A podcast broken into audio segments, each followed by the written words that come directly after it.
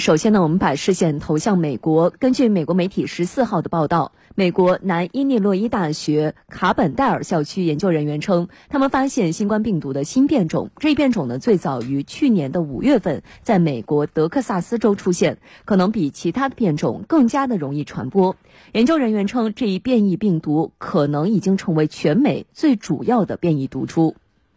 这已经过了半年了啊！那此前一天呢，十三号，俄亥俄州州立大学研究人员发布报告说，他们发现了可能源自美国的两种新冠病毒变种，其中一种和在英国发现的变异新冠病毒相似，另外一种呢，则与英国或南非发现的变异新冠病毒不一样。就在当地时间的十四号，美国疾控中心也再次给出了悲观的预测，称短期内美国的新冠肺炎日均死亡病例数将会继续的上涨。二零二一年刚刚过去的这两周里，美国新增死亡病例三点八万例，而根据美国疾控中心的预测，接下来的三周内新增的死亡病例数将会达到九点二万例。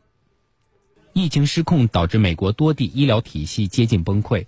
目前，全美有超过十三万新冠肺炎住院患者，在宾夕法尼亚州，住院人数几乎达到了去年春季疫情第一波高峰时的两倍。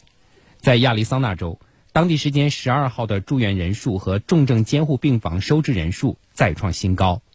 严峻的疫情导致美国医护人员严重缺乏。全美五十个州先后放松对护士从业资格的要求，甚至一些曾被吊销执照的护工也。疫情是处于依然是处于失控的一个阶段。我们还是先来看一下华盛顿特区啊，当地的这个新冠疫情呢比平时来的要更加的严重。目前呢，华盛顿特区呃日均的这个新增的病例呢已经超过了三百二十例，比前一周增加了百分之三十八。这个数字啊，对于人口并不多的这个首都来说是值得警惕的。那很多卫生专家就表示说，出现增幅的最直接的原因就是，呃，近期在美国国会大厦出现的这个抗议冲突的事件，而且呢，抗议人群是闯入了国会大厦的内部，导致国会大厦内部的很多的区域也成为了病毒传染的一个可能的场所，所以出现了目前呢已经有四名的这个民主党议员以及呃他们两名这个议员的配偶相继是确诊了新冠肺炎。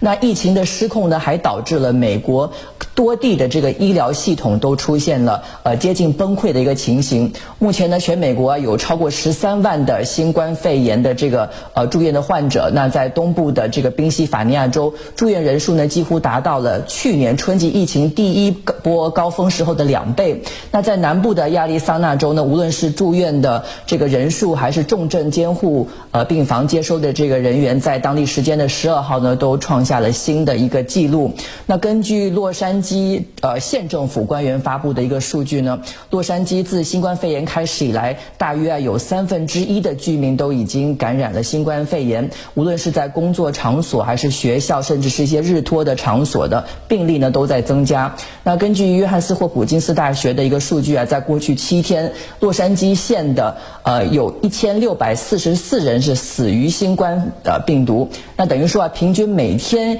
有两百三十五例的这个死亡的病例，也就是说每六分钟就有一个人去世。严峻的这种呃疫情呢，甚至是导致美国的这个医护人员出现了很严重的一个缺乏。那全美有五十个州是先后放宽了对这个护士从业资格的一个要求，等于说啊，出现了很多一些之前被吊销了这个从业资格的护士，现在呢都被允许开始呃上岗。